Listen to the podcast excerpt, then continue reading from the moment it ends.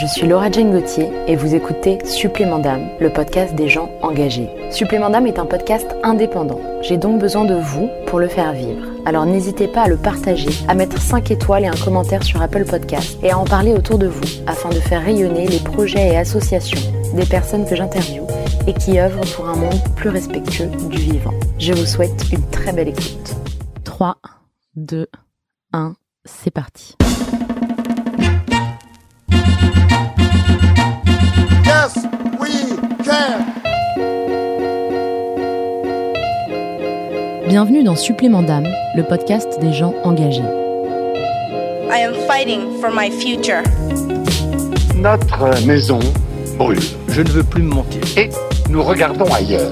We cannot sit back and Nous ne hope pourrons that pas everything dire works out for the best. que nous ne savions pas. We all know that it takes more than one to win this que Nous ne fight. savions pas. Nous avons tous du potentiel, quasi infini. We really can change the world. Should not doubt. Il y a un sujet qui m'a toujours passionné dans la vie, c'est celui de la résilience. Même quand je ne savais pas encore qu'on appelait ça la résilience, je m'intéressais à celles et ceux qui vivaient le pire, mais qui non seulement se relevaient, mais arrivaient même à transmuter leur rage et leur colère en action. Aussi loin que je me souvienne, donc, j'ai toujours été fascinée par celles et ceux qui transformaient le tragique en sublime. Mon invité aujourd'hui est quelqu'un de très spécial. Je lui tiens un immense respect, car il incarne exactement cela, le sublime qui naît du tragique. Ah, bonjour, Boléwa Sabourin. Bonjour Laura Jane. Alors, est-ce que tu veux bien me raconter euh, ton histoire? Euh, oui, avec plaisir. Euh, donc, euh, Boléwa Sabourin, je, comme mon prénom l'indique, Boléwa congolais, de par mon père qui a dû choisir le prénom, je pense. Et Sabourin, euh, bah, de ma mère, euh, euh, de La Rochelle, donc Charente-Maritime à fond, 17. Euh, donc je suis né de de ces de ces deux êtres qui n'étaient pas censés se rencontrer mais sont rencontrés dans les années euh, 80. Mon père était danseur, ma mère était son élève et et puis euh, très rapidement euh, l'année d'après, mon père, euh, euh, je dis souvent, m'a emmené au Congo euh, pour grandir euh, avec euh, mes grands-parents, pour que je sois un bon euh, petit Congolais. En fait, euh, quand j'avais un an, euh, mais sans que ma mère le sache. Euh, et en fait, euh, Donc, il t'a enlevé? la bonne histoire, c'est ça. C'est surtout, c'est surtout qu'il m'a, il m'a enlevé euh, de ma mère, avec qui il n'était plus. Donc, euh, euh, un peu classique, le, le- la, la- la- jeune femme qui tombe amoureuse de son professeur, et puis bon, bah, ils ont une relation, et finalement elle tombe enceinte, et et, euh, et de les garder, mais ils sont plus ensemble, quoi. Donc euh, lui, euh, il veut pas perdre son son son son, garçon face à parce qu'il est sans papier. Euh, et elle, euh, c'est une jeune femme qui est montée à la montée à Paris euh, de La Rochelle. Elle est née d'un père inconnu, mais qui aurait un peu de sang noir et une mère française blanche qu'on a internée parce qu'elle voulait garder cet enfant plus que bâtard. Euh, et euh, Et on l'a internée alors qu'elle allait très bien, juste parce que juste parce que elle a eu euh, un enfant d'un homme qu'elle connaissait pas beaucoup, ou Voilà. qui n'était plus dans sa vie. et surtout qui était euh, sûrement métisse parce que ma mère est considérée comme carteronne, un quart de sang. À l'époque, on découpait. Il y a les métisses qui sont moitié-moitié, puis il y a les carterons qui sont euh, Je savais même pas Euh, qu'on le quart, qu'on appelait ça comme que, ça, ok Bah oui, parce qu'il y a la théorie qui dit que dès que vous avez euh, une goutte de sang noir, vous devenez noir. Donc on mettait, euh, on mettait euh, Barack Obama, on l'appelle le premier président noir. On dit pas le premier président blanc. Euh, donc dès que dès qu'on on touche à la, à la pureté de de la race blanche, et ben du coup on devient l'autre côté, même si ce n'est qu'une petite goutte. Et donc à l'époque, en 1965, euh, ma, grand-mère sa famille ne veut surtout pas euh, garder cet enfant euh, presque issu du diable, quoi. Euh, et donc on va l'interner et on va et euh, elle va accoucher de sa fille. euh, en étant internée? En étant internée dans cet hôpital psychiatrique euh, où elle va y mourir 50 ans plus tard, sans jamais Donc y être sortie. Elle a passé toute sa vie. Alors qu'elle était très saine. Enfin, alors qu'elle était saine maladie. au départ. Euh, après, forcément, euh, la maladie naît de la condition.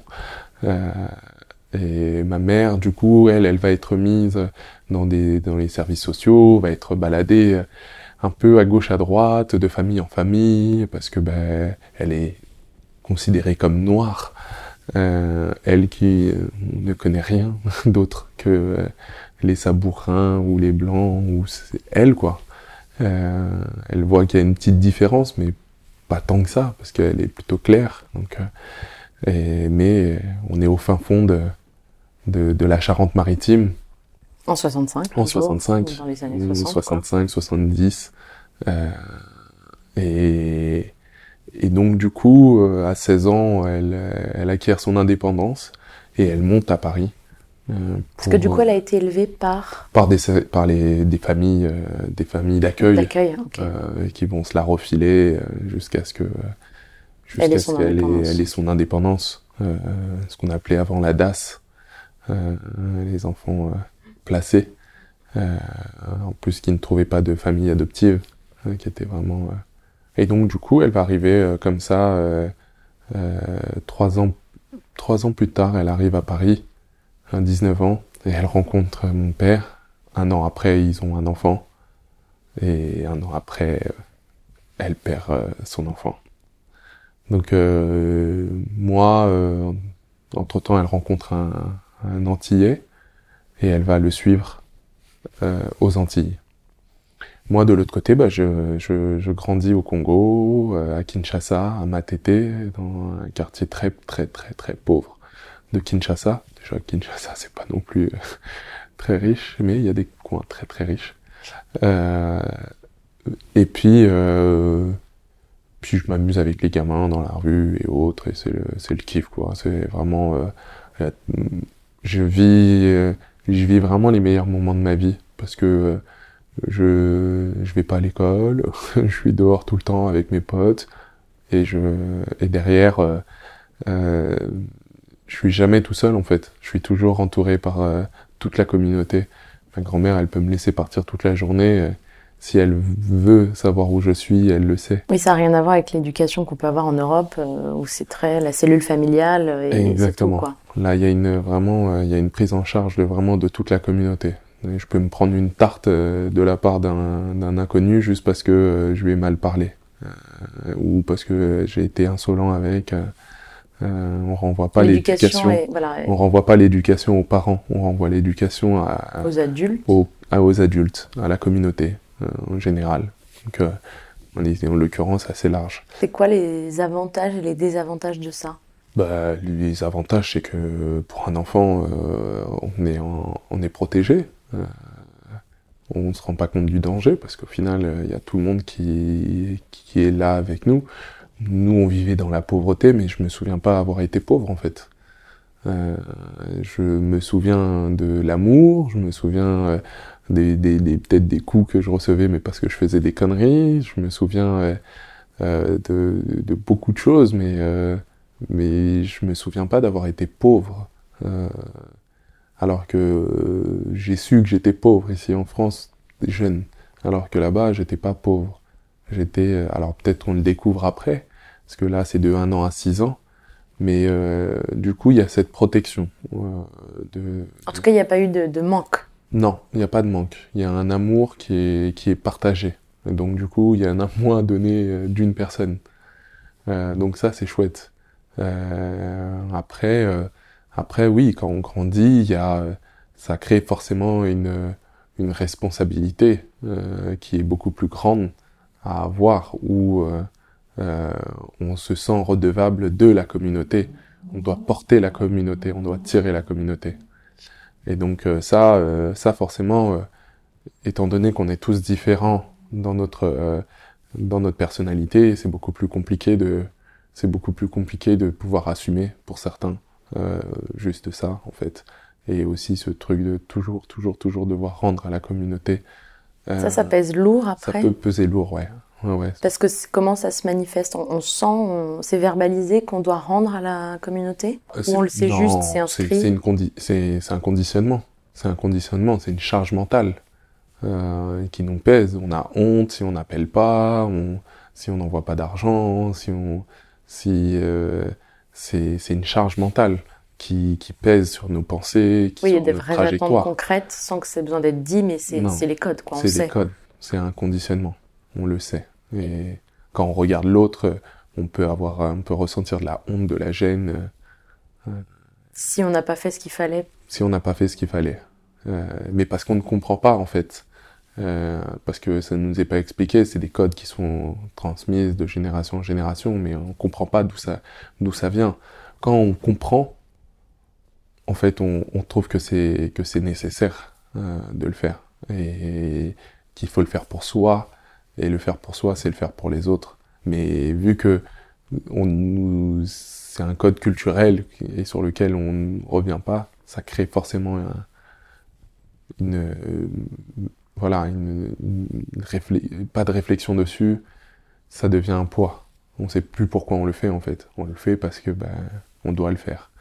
Euh, et donc euh, si on le fait pas, du coup on, s'enfuit de la communauté et on s'écarte complètement. oui, en fait, c'est On s'efface. on, on coupe le lien en fait avec la communauté On si on rentre pas dans. euh, Exactement. c'est comme tout, tout groupe très soudé finalement, il y a des codes et Mm. qui, qui ne respecte plus les codes fin- finalement ne fait plus partie. Ouais, alors qu'en fait, non, on peut toujours faire partie. C'est ça ce qui n'est pas dit. C'est que en fait, notre conditionnement est tellement fort derrière Qu'on croit que qu'on croit que, alors qu'on peut toujours faire partie. c'est votre cas? Différemment. Ah oui, oui, moi c'est mon cas, mais après c'est parce que moi j'ai la chance de pouvoir euh, de pouvoir euh, prétexter euh, de ma francité. et donc euh, du coup, euh, on me pardonne euh, mon individualisme et, et Parce que c'est connu que euh, quand on rentre en France, quand on revient en France, on devient plus individualiste? ah ben c'est pas quand on rentre, moi je suis du Oui, coup c'est ça que je je mets, mets dans la quand balance. on est français, du coup, C'est ça. Quand on est français, on est beaucoup plus individualiste. On n'a pas, on, on a moins ce, ce, ce souci de la communauté. On, Même quand on a grandi là-bas. Ils pardonnent du coup plus parce que euh, non, parce que euh, quand on a grandi là-bas, euh, pour venir ici, c'est l'argent de la communauté qui fait venir. Personne n'a les moyens individuellement de pouvoir se payer un billet, euh, quel qu'il soit, que ça soit par Lampedusa ou que ça soit euh, en avion. Euh, personne n'a les billets, n'a vraiment les, les, les ressources financières assez importantes. Donc, si forcément, une personne doit partir, c'est la communauté qui, se, exactement. qui finance. C'est la communauté qui finance. Donc euh, derrière, euh, la communauté attend un retour sur investissement, ce qui est normal comme une entreprise ou autre. Euh, et donc du coup, euh, Sauf qu'on investit dans une personne. on investit dans une personne qui doit ensuite euh, euh, faire le nécessaire pour pouvoir rendre à la communauté. Donc il y a ça aussi, au-delà du conditionnement et, de la, et, et, et du coup de la culture, il y a aussi euh, euh, pragmatiquement, hein, il y a des faits. Une personne qui vient, c'est l'argent de la communauté. Moi, mon père, quand il est venu en France, c'est tout le monde qui s'est qui lui a donné euh, les, les moyens financiers de pouvoir venir en France. Donc, euh, et ça, pour la plupart, il y a personne euh, qui, ceux qui ne font pas ça, ceux qui ne bénéficient pas de l'argent de la communauté mettront 20 ans, 30 ans à venir. Parce que du coup, ils vont devoir travailler, travailler, mais vu que ce qu'ils gagnent, c'est C'est une misère. c'est une misère. Euh, le prix d'une le prix d'un D'un billet d'un billet de train d'un billet de, de, de, de bateau là qui coule là c'est 6000 dollars c'est c'est 6000 dollars C'est ce qu'on peut mettre une vie à gagner en fait. 6000 dollars donc euh, il faut 20 ans pour des gens qui gagnent 1 euro par jour sachant qu'on doit manger boire se loger euh, Donc ça fait fait 40 des en ayant levé ce qui est les charges. Quoi. donc euh, du coup euh, 6000 dollars pour trajet, mais ni toi ni moi pourrions les mettre là comme ça pour juste. Donc du coup, ceux qui ne bénéficient pas de la communauté sont, y mettront des années folles. Euh, Après viendront, pourront dire qu'ils ont, ils doivent rien à la communauté. mais souvent c'est ceux qui se mettent le plus en danger, euh, parce que du coup ils sont tout seuls. Euh, alors que ceux qui vont venir par la communauté euh, se mettront moins en danger et auront les moyens de pouvoir... Mais il doit y avoir un rendu. mais il doit y Il y a avoir une un rendu. Ils ont une dette. Voilà. Et, Qui peut peser lourd, j'imagine, dans le psychisme au jour le jour. bah oui. Bah oui, parce qu'en fait, quand on arrive ici, euh, euh, on croissait l'Eldorado, mais c'est pas du tout l'Eldorado. Il y a un, un parcours du combattant euh, qui est énorme. On, on fait face à des forces qui sont mais qui sont terribles, qui, mais qui vraiment on, on- on arrive même. Elles sont tellement terribles qu'on on comprend pas en fait, Et parce que elles sont si grandes et en même temps elles sont souvent impalpables. Les plus grandes forces sont impalpables. C'est quoi, c'est le racisme? C'est oui, ça encore parce que en fait on parle souvent du racisme et on va parler du racisme mais le racisme euh, bête et méchant euh, euh, Oui. mais celui-là les gens sont Il de est, plus il est en tellement prévisible qu'en fait, bon... Ouais, limite, euh, et puis les gens sont de plus en plus éduqués, donc euh, même eux-mêmes ne se, ne se permettent pas de pouvoir être racistes comme ça frontalement en fait. Euh, Il y a de plus en plus de gens instruits, euh, donc du coup ils ont compris que c'est que c'est stupide d'être raciste frontalement. Par contre, Voire de l'être tout court, et ils le sont pas, en fait. Ça dépend, évidemment. en fait, mais... malheureusement, ils le sont. Même ceux qui pensent ne pas l'être. Parce qu'en fait, ils le sont systémiquement. Et c'est ça le plus dur. C'est, de, comprendre que, en fait, euh, celui qui fait euh, l'ENA ou tous les bénéficient d'un, d'un, leg euh, Il y a un héritage culturel... euh, colonial euh, et culturel qui se qui se transmet. Aujourd'hui, euh, les plus grandes fortunes de Bordeaux, euh, ils n'ont pas gagné leur vie en ne faisant que du vendre du vin, euh, en fait. C'est euh, des armateurs euh, qui euh, amenaient du vin en Afrique, prenaient des, des, des, des, des, des, hommes et des femmes noirs et les emmenaient de l'autre côté de la- l'Atlantique. Euh, et aujourd'hui, euh, une fois que ça s'est fini, ben, ils ont amassé plein d'argent. Cet argent, ils l'ont réinvesti dans des entreprises euh, et dans leurs enfants. Euh, les enfants ont récupéré euh, cet ces héritages et etc etc. Et ils ont construit toute leur euh, leur euh, du coup environnement est basé sur cet sur cet héritage. Donc du coup à la fin, euh, Et qu'est-ce qui, tout dans ça a été dilué dans, dans, dans plein de choses qui sont, qui sont pas palpables, dans, euh, euh, dans les bâtiments, dans les entreprises, dans les écoles, dans, dans le schéma culturel, euh, dans les codes. Et, et donc, forcément, les gens qui viennent, ils comprennent pas que systém- systémiquement, il que a le un- système en place, c'est un système qui joue en leur défaveur. il est euh, imperméable euh, à ceux qui rentrent pas. C'est ce qu'on disait finalement. C'est un peu comme ce qu'on disait sur le clan, Euh, mais sauf que c'est un- une échelle sociétale. Exactement. Il y a un clan et quand on n'a pas les codes et, qu'on fait pas partie du clan, c'est impossible. Ouais, de et puis au-delà, le, le clan s'est bâti sur leur domination.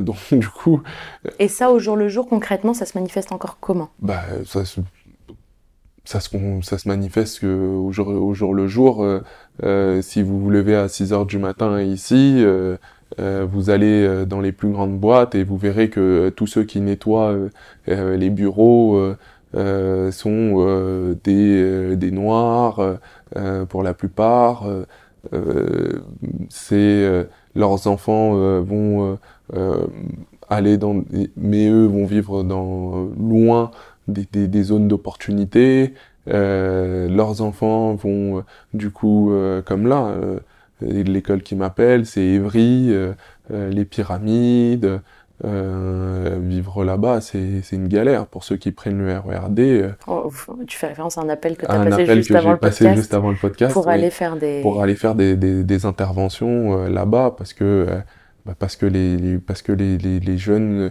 ont besoin de rôle modèle.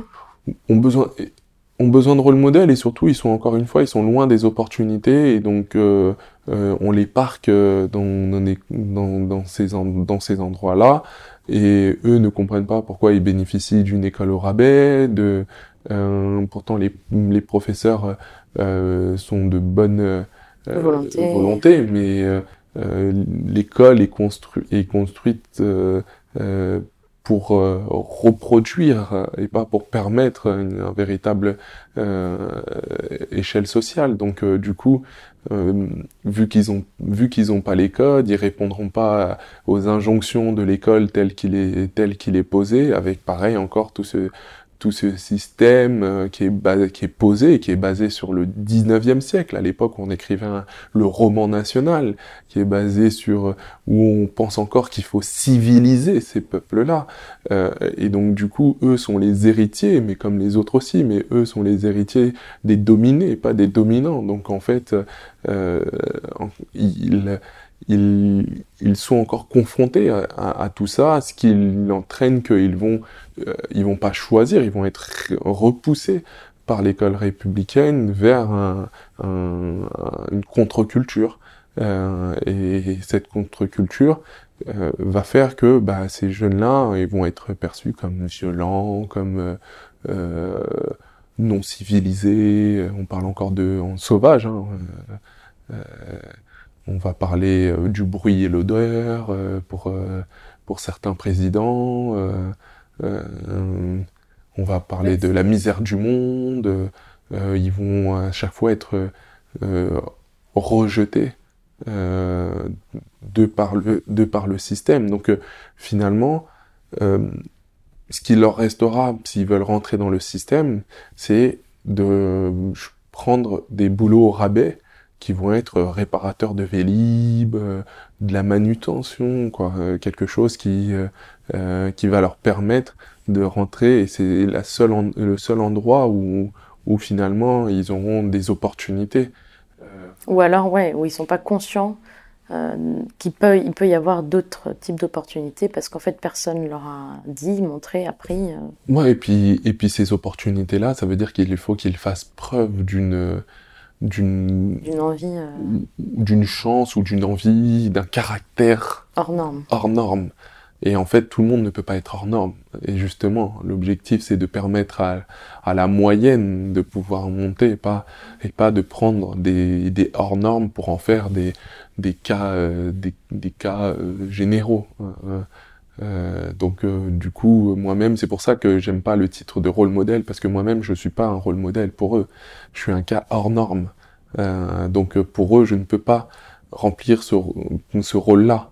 Euh, si vous allez prendre... Et en même temps, est-ce que c'est une question Est-ce qu'en ayant euh, l'image du rôle modèle, moi je me dis souvent qu'elle sert à inspirer, à dire que c'est possible. Ça veut pas dire qu'effectivement tout le monde peut arriver là, mais au moins d'ouvrir le, de créer le rêve quelque part, et donc l'envie, et donc le, de nouveau les possibles. Ouais, mais ça, euh, ça c'est, ça je suis, je suis d'accord, mais en même temps, ils ont, ça là-dessus, ils ont pas besoin de moi. Il y a, ils ont juste à regarder Barack Obama. euh, ils ont, Mais c'est peut-être plus accessible ouais, mais au quand final, même qu'un Barack euh, Obama ou euh, un Mbappé. mais ou... euh, au final, en fait, ça ne, ça ne fonctionne quand même, ça ne fonctionne quand même pas, parce qu'encore, encore une fois, le c'est possible, il, euh, il, il est surtout dû à des caractères hors normes. Et donc, du coup, il y a quand même la masse qui va quand même regarder autour et se dire, en fait, euh, pour faire avancer une masse, il faut, il faut euh, euh, des politiques. Il faut une construction politique. Il faut vraiment mettre en place des outils qui vont prendre la masse et pas un individu qui va qui qui va euh, oui toucher un deux d'autres individus et dans ces individus c'est des graines qui sont semées et est-ce que ces graines est-ce que euh, cet individu a le terreau favorable pour pouvoir euh, se saisir de cette graine et euh, et avancer? Moi, je continue, c'est pour ça que j'interviens et, et, et ça, là-dessus, je, je, je lâcherai pas. Alors justement, on va y revenir. Mhm. On en était donc à l'enfance de 1 à 6, six, ans Ouais, au Congo. au Congo. Et ensuite? Ensuite, je reviens à Paris et là, euh, bah, j'habite euh, le 15e. D'ailleurs, j'étais euh, tout à l'heure. J'habite le 15e, euh, j'arrive ici, je rencontre une belle-mère, parce que c'est la copine de mon père. Je suis à l'école Lacordaire, je... Qui est une école qui est une école primaire Normale, normale, au bout de la rue. je vais au CP, je parle pas français. je découvre le froid. Je découvre euh, le gris. je découvre euh, le gris qui est euh, au-dessus de ma tête, qui est en dessous de mes pieds avec le goudron, parce que euh, il y avait beaucoup de terre là où j'étais, donc ça donnait une couleur plutôt jaune et plutôt chaude, chaleureuse. chaude. Alors que là, euh, tout est goudronné et ça roule bien, c'est calme et c'est gris. Donc euh, les murs aussi du coup deviennent gris. Si au-dessus, en dessous, bah, au final sur les côtés, tout est gris. C'est un monde de, de gris. Euh, c'est un monde euh, et du coup euh, Tu t'en souviens de cette impression de gris partout? De gris partout. Ouais, jusqu'à aujourd'hui, c'est c'est le truc. euh, alors j'ai appris à la à l'apprécier, mais euh, mais ouais, ouais, ouais, du gris partout. Un manque de couleur, un manque de chaleur. Mais ça allait aussi avec l'état dans lequel j'étais. C'est-à-dire que euh, quand je suis revenu, euh, moi quitter le Congo, c'était juste l'horreur en fait. Euh, en C'est fait, un déchirement c'est un déchirement. Je quitte euh, mes grands-parents, ma grand-mère, mon arrière-grand-mère, avec ce prénom Boléwa qu'elle a construit, qu'elle a créé, qui aujourd'hui m'appartient. Je quitte mes copains, euh, je quitte la communauté. euh, Là-bas, j'avais su faire ma place parce que j'étais un petit bâtard. Tout le monde euh, m'appelait soit l'Indien, soit le Français. Donc du coup. ou Maradona, parce que on est dans les années 90 et Maradona c'est la star des années 90, il est petit, il a les cheveux bouclés, j'avais aussi les cheveux bouclés, donc et je joue au foot. Euh, donc euh, du coup j'avais réussi à faire ma place aussi en me battant avec les autres, en m'imposant et là je reviens et il faut tout recommencer en fait. Mais sauf que euh, ici il fait gris, on vit euh, on vit pas dehors, moi je vivais tout le temps dehors, on vit dans des appartements. euh, du coup, tout me paraît petit, parce qu'avant, même si je vivais dans un endroit qui était petit, mais c'était juste pour dormir. Après, ma vie, elle se passait à l'extérieur dehors partout tout le temps et tout le temps. Et là, euh, ça se passe dans des dans des cages à poules euh, qu'on appelle l'école, la maison. euh, euh, et et puis aussi euh, le dernier truc, c'est que je parle pas le français. Euh, L'avant-dernier truc, c'est que je parle pas le français pas des et que euh, du coup, il faut que j'apprenne le français euh, illico presto parce que mon père euh, euh, ne veut pas que je parle en lingala et si je parle en lingala, bah il me met des, des tartes dans la tête euh, pour que du coup j'apprenne encore plus vite. Euh, donc là, c'est intégration express. Euh, et forcé express et ah ouais ouais, c'est vraiment. sans aucun repère en plus quoi. Plus, Ah. plus de repères. Et puis aussi, lui, je le connais pas. Hein. On me dit que c'est mon père, mais je dis oui, oui, ok. Bah, mais je connais pas, quoi. Donc euh, il y, a, il y a ça. Et puis l'autre truc, c'est que bah, moi qui étais le français, j'apprends qu'ici, je suis pas français. Ça, fait, ça fait beaucoup pour une même un même petit être quoi. Ouais, de 6 ans. Donc euh, comment ça, je suis pas français? Et puis bah en fait parce que je suis noir. Euh, mais le sabourin, il s'en fiche. Il... Ça, ça n'intéresse personne. Euh, quel que soit, que ça soit chez les Congolais ou chez les Français, je ne suis pas français. mais chez les Congolais, j'étais pas français, j'étais pas congolais aussi. Donc euh, En fait, Mais au euh, moins, aucune identité faire- quelque part puisque Ouais, mais là-bas, j'avais réussi à faire mon trou. Et donc, j'avais réussi avec, euh, avec euh, abnégation, détermination et un peu de violence à euh, me faire accepter. Et, et, euh, et donc, du coup, ça a glissé là. Euh, là, euh, bah, je vais forcément un peu reproduire ça. Donc, euh, parce que c'est de la violence, en fait, quand vous n'êtes pas accepté. Ça veut dire que vous êtes exclu. Donc, euh, donc là, 6 ans. et c'est euh, une des plus grosses peurs pour n'importe qui, c'est la peur du rejet. Donc quand on le vit, c'est un des trucs les plus durs. Ah mais l'être humain est un être social. Il ne peut pas survivre en dehors de- d'une communauté. Il- on n'a pas de, on n'a pas de fourrure, on n'a pas de griffes, euh, on n'a pas euh, des canines euh, acérées, euh, on n'a pas une force herculéenne. euh, donc du coup, on est toujours obligé de se rassembler. Euh, L'un va faire le feu, l'autre va aller euh, chasser ou cueillir ou truc. On est obligé de faire appel à euh, une collaboration pour pouvoir s'en sortir et, Et survivre. et survivre. Donc, à partir de ce moment-là, on est toujours obligé de faire partie d'une communauté. Et si on fait pas partie d'une communauté, eh ben en On fait, meurt. Ou on en tout cas meurt. symboliquement dans notre tête. dans notre tête, on meurt ou on, est, on se sent en danger. Donc, euh, et quand on se sent en danger, bah là, euh, on risque tout en fait. Euh, Ce donc- qui était donc ton cas en, en, ah bah, oui, parce que du coup, on a tous ça en, en nous. On- et, et ça, c'est même le problème global euh, ici, généralement. Euh, mais du coup, moi, j'ai ça. Euh, donc, on est dans le 15e. euh, L'année d'après, euh, ma belle-mère achète une maison à, Saint-Denis. Et donc on déménage à Saint-Denis. Mon père est très peu présent. il est danseur, il s'éclate et autres. Et donc du coup ma belle-mère m'envoie en, en école privée à l'internat chez les bonnes sœurs À 7 ans. à 7 ans. Euh, Et euh, donc du coup là, je vais être chez les bonnes sœurs, euh, bon, dans le 15e, mais pas dans le même 15e, euh, à Convention. Et puis je rentre le week-end et j'ai une grande sœur qui qui est née du d'un- d'une précédente union de mon père, mais que je découvre quand j'arrive en France, euh, que mon père euh, du coup rapatrie avec lui. Euh, Qui a quel âge? qui a 6 ans de plus que moi.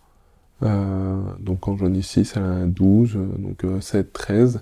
Et elle va, euh, elle, euh, le week-end, elle va me ramener à Saint-Denis et le lundi, elle va m'emmener à l'école. Elle, elle est à Javel André Citroën, d'ailleurs, là où j'étais tout à l'heure avant de te voir. Euh, et elle est là-bas au, au collège. Et puis on fait ses allers-retours.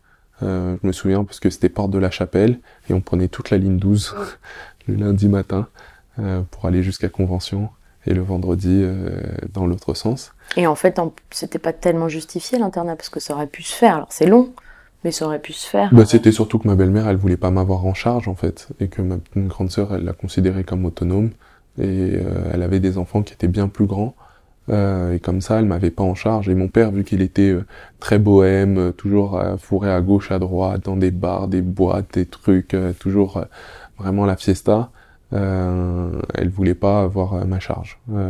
Donc du coup, elle préférait mettre ça. Finalement, bah, ça lui coûte trop cher, et puis moi, je fais des conneries là-bas. Bon aussi parce qu'un jour, il y a une une une bonne sœur qui me qui me- moi j'adorais euh, j'apprenais le français donc j'adorais fouiller dans le dans le dictionnaire et regarder. Et puis euh, ah un con euh, sexe féminin euh, voilà Des conneries euh, d'enfants, quoi. ouais et puis bah on apprend euh, Et puis ça veut devait être un peu rebelle dans un cadre de belle-sœur. De... Ouais, moi ça je le regardais pas trop, c'est juste que j'apprenais tous les, on apprend tous les gros mots, donc euh, forcément on veut savoir qu'est-ce que ça veut dire ces gros mots quoi. Et puis j'étais curieux. Puis euh, puis c'était euh, l'internat le soir et puis euh, là euh, elle, est, elle dit qu'est-ce que tu fais, tu fais pas tes devoirs? Euh, et puis bah t'oses pas dire que t'es en train de lire un con et tout. Donc là elle prend le, le je réponds pas, je suis là, euh, elle prend le dico, bam, elle me le met dans la tête. Euh, bref, euh, je lui, du coup là, le dico, je vais le mettre de côté. Puis on apprend des chansons à la con, euh, genre euh, dans la troupe, y a pas de jambes de bois, il y a des nouilles, euh, mais ça ne se voit pas. La meilleure façon de marcher, c'est encore la nôtre, c'est de mettre un pied devant. Et en fait, cette chanson, c'est pour aller à la cantine. Et tu chantes ça pour aller à la cantine. Donc tu dois mettre un pied devant l'autre à chaque fois. Bref, je m'en souviens encore, tu vois, euh, bien des années euh, plus tard. Et euh, donc voilà, donc ça coûte trop cher. Je, et là, l'année d'après, scolarité, scolarité Saint-Denis. Euh, Saint-Denis, là, je découvre des Noirs, des Arabes. euh, Est-ce que tu étais le seul noir Ouais, le 15e, dans, dans le j'imagine, 15e, dans ce banc souvent du privé. un ou deux, euh, on était, mais pas plus. Et puis après là, et en même temps, bah, Saint-Denis, ça me rappelle un peu euh, Kinshasa, euh, dans le sens où c'est pauvre, et, mais euh, je sens de la chaleur, il y a l'épicier qui te dit bonjour, tu connais un tel, bref. Donc ça c'est ça c'est vraiment chouette. et puis mon père, pas très présent, mais toujours plein fourré avec plein de, de, jeunes, de femmes en dehors de cette belle-mère. Donc à un moment, on quitte un peu cette belle-mère pour aller envers une autre. Puis finalement, on revient. Et puis après, l'année d'après, 9 ans, CM1, mon père euh, décide de changer de, copine. Euh, ma sœur, entre-temps, euh, s'embrouille avec euh, la belle-mère avec qui elle est. Elle part vivre chez des cousins et des cousines. Et moi, mon père me garde et m'emmène chez cette belle-mère. donc là, tu es en CM1. Tu as 10 ans, donc à peu près 9 ans. 9 ans. 9 ans, et j'habite j'habite dans le 5e arrondissement. Euh, à deux pas du, du, du Panthéon. Et euh, je décide Donc de... de nouveau, je décide grand de- écart. Voilà, de nouveau grand écart dans un sens, mais sauf que là, je décide de pas quitter mon école parce que j'étais bien dans mon école, j'en avais marre chaque année de changer d'école. Je veux rester dans mon école. Donc ce que je fais, c'est que du coup, je prends le RERB tous les matins à Luxembourg et je descends à la plaine voyageur, euh, donc euh, à la plaine Saint-Denis et euh, et Pour aller à après l'école. euh, pour aller à l'école et euh, je rentre le soir, mais parfois très tardivement. Parce que je reste, euh, je reste avec les copains euh, de mon âge juste après l'école, à 16h30, jusqu'à à peu près 17h30, 18h. Puis après, euh, eux rentrent. Et après, je reste avec les plus vieux, les collégiens, qui, collégiens lycéens, qui restent jusqu'à peu près 20h. Et après 20h, je reste avec les, les, les jeunes adultes, qui ont 18 ans. Euh, et euh, du coup, Et pourquoi tu rentres pas plus tôt? parce que euh, la belle-mère euh, c'est pas ma mère euh, rien à faire et puis euh, mon père très peu présent donc euh, j'ai En un fait, tu fais ce besoin. que tu veux et, et- et en l'occurrence, ce que tu veux, c'est de rester entouré. je veux rester entouré avec des gens qui qui ouais qui sont ma famille que je considère comme ma famille de plus en plus. Et euh, et puis voilà on va faire des conneries. Et puis je suis protégé par eux. Euh, je suis une mascotte je suis j'ai un besoin d'amour en fait et que je ne retrouve pas dans mon, cette, ces fausses cellules familiales et mais que je retrouve dehors donc euh, et puis euh, toujours ce truc de vivre dehors d'être à l'extérieur. Et puis voilà euh, je fais ça ma belle-mère euh, crise euh, mon père euh, quand il rentre euh, me tape moi me tape la tape elle. Euh, il s'embrouille euh, elle, elle le met face à ses contradictions face à ses vérités donc euh, derrière euh, il, il réagit euh, il montre sa domination. Euh, et euh, et donc euh, bah ça peut pas durer plus longtemps. À la fin de l'année on retourne chez l'autre belle-mère. À Saint-Denis. à Saint-Denis. 10 ans CM2 euh, et là rebelote euh, à peu près la même chose que deux ans auparavant. Euh, je suis là. Pareil je fais déjà de plus en plus je traîne. Je suis avec les copains. Donc euh, le peu de fois où je vois mon père une fois tous les deux mois me tape ou des trucs comme ça mais parce que que tu dors plus du tout à la maison? Si si je dors à la maison Mais je tu fais que dormir, voilà. je rentre en, en loose day, mais au bout d'un moment, je me fais attraper, quoi. Et puis après, je me fais punir, et, mais ils peuvent pas complètement tout le temps me, il faut bien que j'aille à l'école, il faut que, Mais donc, du coup, tu Donc, continues à aller à l'école. Tu... ouais, ouais, je vais à l'école, euh, après l'école, je traîne au foot, après le foot, etc., etc., jusqu'à ce que je me fasse attraper, que je me fasse taper, et que je recommence quelques, quelques mois plus tard. Euh, et puis, euh, l'année d'après, ben, on quitte Donc ça, c'était en CM2. CM2. Sixième, on repart. Et là, euh, on part chez euh, donc l'ex-belle-mère, celle qui était dans le cinquième. Et là, on part dans le cinquième. Et là, ils, ils veulent surtout pas que je retourne euh, au collège, euh, que j'aille au collège à Saint-Denis avec mes copains. Donc là, ça va être le collège Pierre Alvizet à Sancier-de-Banton, dans le cinquième arrondissement. Donc rebelote d'un milieu à un autre qui n'a évidemment rien à voir. Exactement. Et, euh, et Pour l'adaptation, ce- ceci étant dit, euh, c'est un sacré entraînement, quoi. c'est aujourd'hui, je suis un pur caméléon. Euh, Et pour l'enfant que tu étais, j'imagine que c'était évidemment... euh, Ah bah c'est juste incompréhensible en fait. Tous ces tous ces, ces va-et-vient. donc t'arrives en sixième, euh, là t'es de renouveau euh, le seul Renoir. Alors en plus là t'as acquis les codes euh, de la banlieue. T'es plus juste le blédard, t'es aussi un- une KRA. et euh, tu dois euh, du coup faire face à euh, des filles et des fils d'eux qui qui sont programmés pour eux pour faire lycée Louis le Grand ou Henri IV, qui sont les deux lycées qui sont à côté, euh, qui sont les meilleurs de France. de France. Après, sinon, au pire, ils échoueront à l'échelle en dessous, qui est le lycée Lavoisier, Montaigne, Fénelon, euh, euh, et puis peut-être celui dans le 13e, là, j'ai oublié son nom, bref. Voilà, et puis derrière feront médecine ou, Ou les plus grandes. ou euh, Sciences Po, l'ENA, euh, ou euh, Normal Sup, ou- bref, feront les plus grandes études euh, en France. C'est vraiment euh, voilà le, le, le schéma euh, euh, comme Macron classique et informatique. à Henri IV ou euh, Chirac à Louis le Grand, quoi. Euh, donc, euh, euh, moi, je, je baigne, je baigne, je baigne là, mais moi, ça, je le calcule même pas. Ça, je le verrai que plus tard. Que eux, ils étaient programmés et que moi, j'étais programmé dans l'échec, en fait.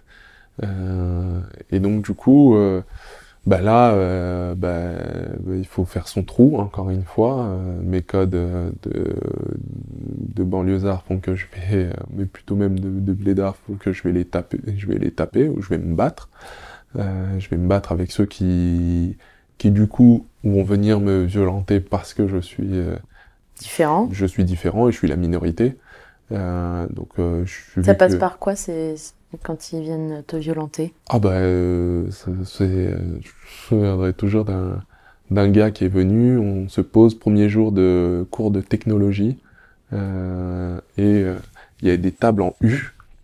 Et donc moi je choisis euh, vraiment le bord du U là, là où l'arrondi quoi, et parce que du coup t'as le plus de place vu que c'est un arrondi, t'as un petit camembert là comme ça et euh, là y a forcément les gens se posent et il y a une jeune fille qui se pose mais je fais même pas attention à côté euh, parce qu'on se pose où on veut.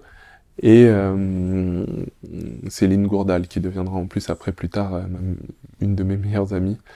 Euh, et là il y a, y a un, mec qui arrive qui dit qui me dit pousse-toi pousse-toi c'est ma c'est ma place euh, euh, je vais être avec je suis c'est ma place je suis avec ma c'est un- il y a ma copine qui est qui est là en la montrant elle. Moi je le regarde je lui dis mais écoute euh, c'est quoi tu prends ta meuf et tu dégages quoi.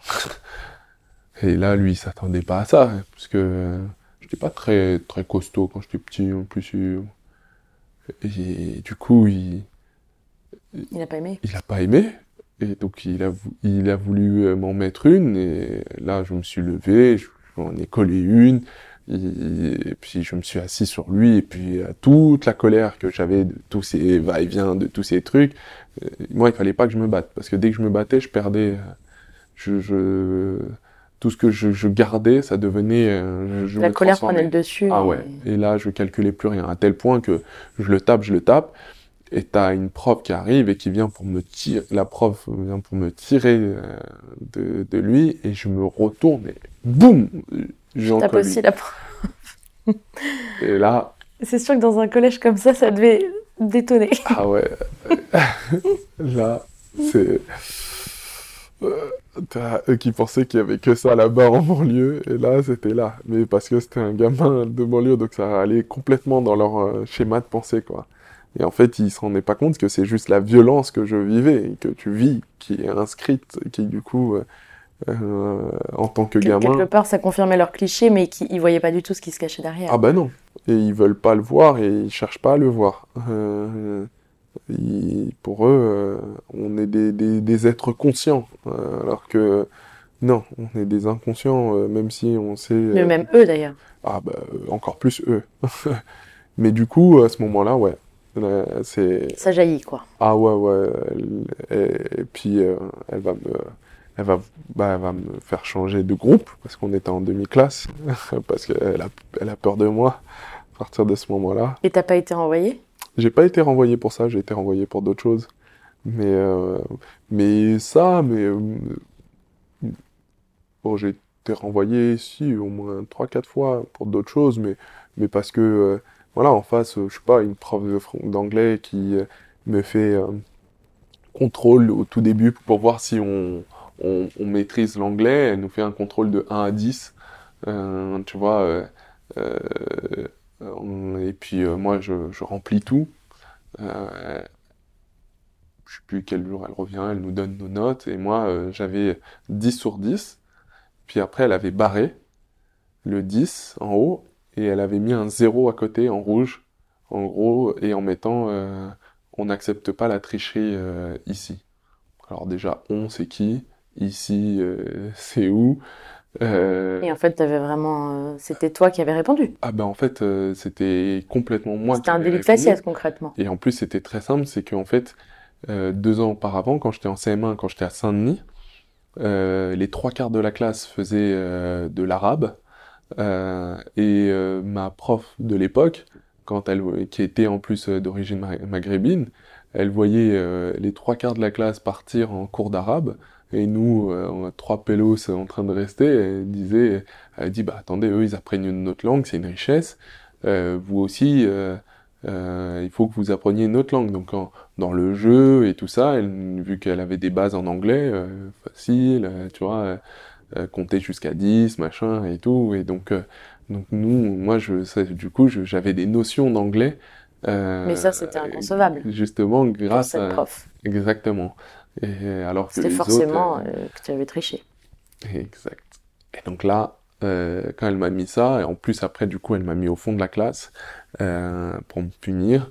Donc là, à partir de ce moment-là, moi, j'ai lâché, quoi. J'ai dit, euh, c'est bon, euh, j'ai dû m'embrouiller, l'insulter, euh, me faire renvoyer. Puis après, quand je suis revenu, euh, je me suis mis au fond et j'ai et j'ai euh, et j'ai embrassé la carrière de l'échec euh, qu'elle m'avait dont elle m'avait Prédit l'avenir, prédit quoi donc euh, c'était c'était génial c'était je je C'est terrible parce qu'en fait, ce que tu décris là euh, par ton histoire, c'est ce qui arrive à.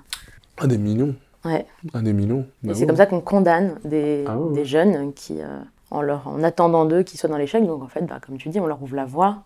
et Puis après, ben, bah, c'est ça. si tu veux que je sois moi plusieurs fois c'est ce que je disais c'est que si tu veux que quand j'essayais d'être gentil même avec des, des, des gens du, du collège j'ai cassé un peu l'image de du, du mec euh, KRA et tout ça et, et dont on a peur et que tu vois je voulais et ben les gars arrivaient et commençaient à, à, du coup euh, euh, me tester et je disais ah ouais donc en fait vous voulez que je, que je sois vraiment une, une KRA bah écoutez boum vous comprenez que et donc euh, du coup On j'embrassais devient ce que les autres euh, projettent sur nous. ah mais à 200 000% surtout en tant qu'enfant on se dit pas non mais attends il faut prendre de la hauteur euh, Ça, c'est sûr. euh, tu vois, il faut euh, dépasser ça. euh, euh, tu vois, non, non, non, c'est nous, pragmatique enfant. Il n'y a pas de. euh, donc du coup, ben moi, euh, j'ai attendu le, le lycée justement. J'ai, j'ai. Donc tu as fait tout, tout ton collège là? J'ai fait. hum, Alors euh, à 11 ans, le truc en même temps, c'est que je, même un jour on m'appelle et on me dit oui, euh, allô, Boléwa, c'est maman. Et là, ça faisait 10 ans que j'avais pas vu ma mère, mais t'imagines qu'à un, En un fait, an, tu la je connaissais pas. Mais tu Euh, savais qu'elle existait quelque Ouais, part ouais, je savais qu'elle existait parce que euh, avec euh, chaque année, à partir de mes 8 ans, j'allais chez une amie de mon père, une de ses copines, euh, en même temps, qui, euh, qui avait des enfants et en fait, on, elle avait une maison à La Rochelle et euh, je prenais le bottin et euh, je, je me faisais tous les sabourins à les appeler. Et euh, Et ça, tu avais quel âge? je, 8 et 9 ans. Et tu demandais quoi? Ah ben oui, est-ce que vous connaissez Pascal Sabourin? Euh, J'aimerais lui parler, c'est ma mère. Et puis euh, ça a pris une fois, on lui a dit voilà, il y a un gamin qui s'appelle Boléwa qui te, qui te cherche quoi, et qui dit être ton fils en tout cas. Et voilà, et du coup, elle a pu, elle a pu me, me, me retrouver euh, Quand tu avais 11 ans donc. quand j'avais 11 ans. Donc là, un jour, concrètement, t'as un, t'as un appel Mm. et salut, c'est maman. Ouais. Et là, Bah là, euh, il y a un, il y a un milliard de trucs qui, qui se passent, quoi. Euh, pourquoi c'est comme ça? Euh, Pourquoi, euh, pourquoi j'avais pas de maman? Pourquoi ma maman? Bref, tu te poses un milliard de questions. Et puis à ce moment-là, Et au même moment, mon père et, mon, et ma belle-mère de l'époque euh, me disent qu'ils vont avoir un enfant. Voilà. Euh, wow, wow, wow, wow. Euh, en fait, ma grande sœur a une mère, ma petite sœur va avoir une mère. Bon, bah, moi, il faut que j'ai une mère. Et donc, euh, je décide à la fin de l'année de partir vivre euh, avec ma mère. À La Rochelle. euh, en Martinique. En Martinique, oui, c'est ouais. vrai. Elle était en Martinique. Et euh, Donc tu pars vivre en Martinique. donc, je pars vivre en Martinique. Et elle a refait sa vie, elle en est où dans Et alors ma mère, euh, du coup, bah, elle aussi, hein, le terreau de l'échec a été posé hein, dès sa naissance, même avant sa naissance. Euh, donc ma mère va, euh, elle, euh, avoir euh, À ce, moment-là de, de sa vie, elle en est où c'est- à ce moment-là, euh, elle va, elle, euh, elle a euh, trois enfants en- après moi, euh, Qui ont quel âge du coup par rapport à toi? qui ont euh, Quand tu arrives là-bas et que t'as 11 ans. 3 ans de moins, 4 ans et, euh, et 9 ans d'écart. Mais sauf que il s'avère que en fait euh, les trois, aucun n'est avec aucun euh, elle a la garde de aucun. Le premier, euh, malheureusement, euh, donc avec le copain qu'elle avait suivi, il prenait de la drogue et, euh, et euh, elle a abandonné une fois dans son appartement, elle est partie. Et l'enfant a été récupéré par sa grand-mère. Le deuxième a été, euh, le deuxième, euh, euh, une femme, la propriétaire de l'appartement où elle était, lui a pris son enfant, lui a dit si vous me payez pas, je vous rends pas votre en- votre enfant. Elle savait pas qu'elle avait affaire à une à une personne junkie, donc euh, elle, elle est partie. Et du coup, la propriétaire ouais, s'est retrouvée bête, euh, vu qu'elle était bête, Euh, parce que t'arraches pas les, de- des mains d'une mère, euh, quel que soit son sûr. enfant, de ça. Donc, elle s'est retrouvée avec cet enfant, et du coup, elle l'a mis, elle l'a mis à la DAS. Puis, du coup, il a été adopté par une famille lambda. Et le petit dernier, il était à la DAS. Et, euh, et au final, en fait, euh, son, ma mère a rencontré un homme euh, qui, euh, du coup, euh, a eu de l'empathie pour son, pour son histoire, sa trajectoire. Et ma mère allait beaucoup mieux, se droguait plus, elle était sevrée, bref, elle était... Et, Elle s'est bah, droguée pendant longtemps? Mm, Ouais, je sais pas, presque une décennie, quoi, mais un peu moins. Mais ouais, de ses 20 ans. à- Et euh, du coup, ils vont. euh, Et puis ensuite, elle... et surtout, en fait, elle faisait des allers-retours avec l'hôpital psychiatrique, en fait. Euh, Elle aussi, elle avait été quelque part condamnée euh, par Ouais. son histoire en fait. complètement. Et euh, Elle t'a eu très jeune, elle t'a eu à 19 ans? 20 ans. 20 ans. 20 ans. Donc toi, tu arrives dans sa vie, elle a 31 ans et t'as 11 ans. Ouais, c'est ça. Et là, il se passe quoi? Et euh, du coup, je vis avec elle et son, son, son petit copain et euh, mon petit frère. Et là, euh, pareil, euh, c'est, l'horreur. Euh, elle, euh, elle voit mon père dans, dans, dans ce que je représente. Donc elle me gueule dessus, on s'embrouille tout le temps et elle fait naître des, des, des colères et des, des douleurs en moi que, euh, dont j'avais pas du tout conscience. Elle réveille des trucs en moi qui, seule elle, jusqu'à aujourd'hui, peut me les réveiller. Mais parce que c'est ma mère, c'est celle avec qui j'ai passé neuf mois euh, en symbiose, euh, en incubation. euh, et euh, du coup, euh, c'est... puis je suis son aîné, je suis, je suis en quelque sorte, voilà, et, et premier, et puis ce malheur qu'elle a pu avoir un an plus tard, alors qu'elle avait déjà une histoire super difficile. Donc euh, je réveille aussi sûrement des choses en elle euh, qui font que c'est la, la- la guerre comme c'est pas possible. Euh, on n'arrive vraiment pas à vivre ensemble, même cohabiter. euh, euh, elle s'énerve, elle a des moments de crise, mais qui sont même mon beau-père, qui est quelqu'un de très calme, fait qu'on on part souvent lui et moi pêcher. Elle, nous confronte, mon petit frère et moi, mais qui, est- lui, il a 4 ans, moi j'en ai, j'en ai 12 à l'époque, quand je vis avec eux. et puis de l'autre côté, à l'école, De nouveau. je euh, suis euh, là cette fois-ci de nouveau. Là, je suis le négropolitain. Euh, donc euh, cette fois-ci, je suis euh, le nègre de par mon père qui a vendu là, euh, ses frères, et euh, je suis le blanc euh, de par ma mère euh, qui a acheté euh, a acheté ces, ces, ces noirs et qui les a trans, qui les a amenés euh, aux Antilles. Ça veut dire quoi Qui a vendu ses frères? Bah parce que on dit souvent que que les que bah, qu'il y a des c'est vrai il y a des des des, ch- des chefs ou d'autres euh, mais faut voir le contexte euh, qui a été euh, qui chassent des noirs qui chassaient les noirs mais pour eux ils chassaient pas des noirs ils chassaient des étrangers alors euh, c'était pas euh, dans la même tribu c'était euh, des gens d'autres tribus mais parce que eux ne se voyaient pas selon l'angle euh, racial qu'avaient les blancs où ils les voyaient tous noirs et qui ont construit ce blanc noir pour eux Tu te euh, retrouves en fait euh, très jeune, confronté à des problématiques. euh, Bah. J'imagine que toi, t'as rien demandé. Non, c'est euh, la petite histoire dans la grande histoire, mais on est tous con- confrontés à ça en fait. Sauf que sauf qu'il y a ceux qui vivent dans le déni, il y a ceux qui sont dans la protection, qui ont les les, les parents et le cadre. Pour, Ou quand t'es dans la norme, tu euh, vois pas ça. Ou quand t'es dans la norme, tu ne le vois pas. Euh, Faut pas avant longtemps. et il y a ceux qui, comme moi, on leur fout le nez euh, dedans immédiatement, parce qu'en classe, euh, euh, on étudie l'esclavagisme et euh, je leur dis, mais... euh, et du coup, je comprends que les Noirs qui sont là, s'ils sont noirs, c'est parce que on a, on, ils viennent d'Afrique. Et je leur dis, mais du coup, vous êtes comme moi. Et moi, j'étais content, ça voulait dire, vous êtes des Africains comme moi. Et là... Mais eux, ils se voyaient et- pas du tout comme des Africains. euh, nous, on est des, on est des Martiniquais de la Martinique. Genre, c'était la petite cigogne qui les avait amenés et déposés sur l'île aux fleurs, tu vois. Ils connaissaient pas leur propre histoire? Si, mais il a refusé. Il- En fait, euh, l'histoire, euh, elle démarre au bateau, en fait, mais pas avant le bateau.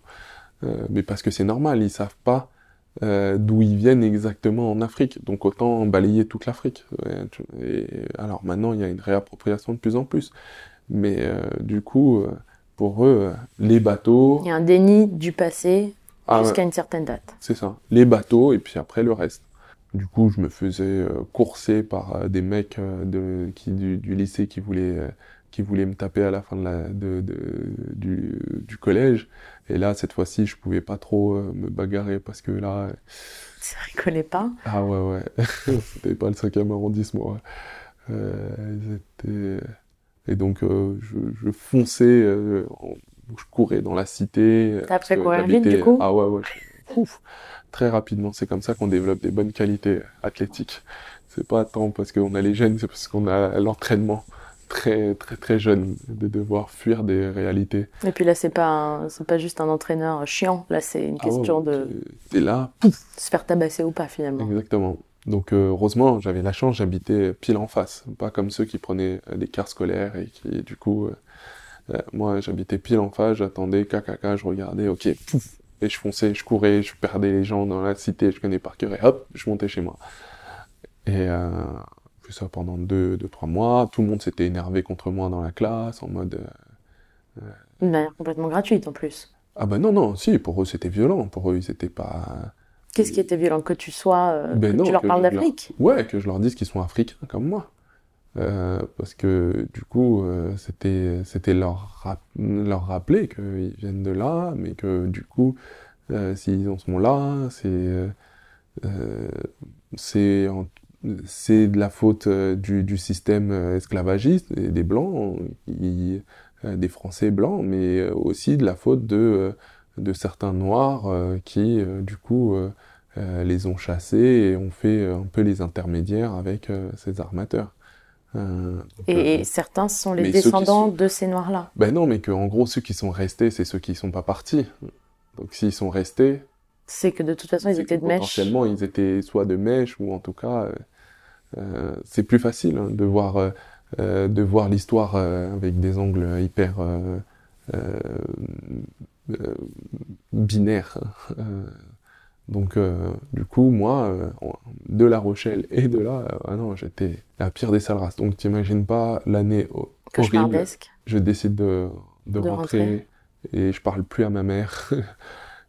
C'est terminé, je veux plus l'en entendre parler, j'étais, j'étais mieux sans elle. Et, puis, bon après là, de toute façon, c'est là, tu vois, j'arrive à 13 ans, en gros, j'ai passé de 6 à 13 ans, tous les ans il se passait euh, des nouveaux trucs, donc euh, là, tu poses les bases de vraiment, euh, de, ouais, de, de, de la folie quoi, parce que Et donc, bah là, bah, je suis au collège Pierre-Alvisé, je reviens dans mon ancien collège, Qui est... qui est dans le cinquième. Dans le cinquième. donc, je reviens dans mon ancien collège, je retrouve des amis, je me fais des nouveaux amis. Jusqu'à aujourd'hui, mes meilleurs amis viennent de ce collège-là. Euh, c'est devenu mon arrondissement, je, je me l'approprie. Donc ça se passe mieux, il y a... les autres il y en a plus Bah, qui t'emmerdent. En fait, euh, je me suis imposé, quoi. Je me suis imposé à ce quartier. Et, euh, et, du coup, euh, du coup, ça se passe. Mon père me dit, on s'en va, et là, je lui dis, non, je veux rester avec ma petite sœur. Et parce qu'évidemment, lui, il s'embrouille, il se tape avec la belle-mère. Il est jamais là, il paye jamais, parce qu'en fait, ma vraie situation, c'est que je suis SDF, en fait. Mon père n'a pas les moyens, il n'a pas les papiers, n'a pas, n'a aucune situation. Il est danseur, mais le peu d'argent qu'il, il est danseur de danse congolaise. Euh, bon, aujourd'hui, il y a des cours de danse africaine partout, mais à l'époque, euh, il y en avait quelques-unes, il y avait plein de gens, mais mais c'était pas c'est pas organisé et puis les gens ils payaient à peine donc euh, les peu de choses qu'ils prenaient euh, ça partait euh, dans un bar des clopes de l'alcool euh, des soirées quoi Ça partait vite. donc euh, donc du coup euh, moi je vis on vit euh, au gré de ses conquêtes quoi Euh, donc dès qu'il s'embrouille avec une eh ben, on part vivre ailleurs Donc du coup, toi, tu restes chez ta belle-mère? Je reste chez ma belle-mère, ça se passe Avec ta très petite mal. sœur? Avec ma petite sœur, ça se passe très mal. Au lycée, bah, on me dit ouais, t'es pas assez intelligent pour faire S euh, général, mais t'es pas trop bête, t'es pas assez bête pour aller faire professionnel, donc tu feras euh, technique. Et donc euh, moi, Technique, c'est quoi? C'est euh, bah tu sais euh, les tous les STG lycées ou- voilà lycée technique. Et donc euh, du coup moi je vais faire un, un STI parce que j'ai plein de potes qui sont en S ou euh, qui sont en seconde euh, euh, générale mais pour faire euh, scientifique euh, et tout ça. Et euh, du coup je veux euh, je veux leur dire que non c'est comme S mais euh, juste on a moins les matières littéraires hein, parce que euh, je fais trop de fautes d'orthographe. Bref je me rendre des excuses. Euh, pour euh, socialement passer euh, être euh, parce que je, suis dans le cinquième quand même. Ma meilleure amie euh, Lynn Gourdal. Ses parents ils tiennent un, un hôtel euh, notre amie euh, Laura nanana, euh, je vis quand même dans un monde qui n'est qui, qui est loin de, de ma réalité véritable hein. mais personne ne le sait pour eux je suis dans le cinquième et puis voilà donc euh, Et, même tes meilleurs amis ne, ne connaissent pas ta situation? Non, parce qu'on ne parle pas de tant que ça. Et puis moi, je veux me fondre dans le décor. Donc, Oui. J'en oublie presque. Et puis j'ai la danse. Je suis danseur. Chères auditrices, chers auditeurs, comme vous le savez, en temps normal, Supplément d'âme dure une heure. Mais j'ai été bouleversée par le témoignage de Boléwa, j'ai donc décidé de faire durer le plaisir et de faire deux épisodes d'une heure. La suite arrivera donc d'ici quelques jours.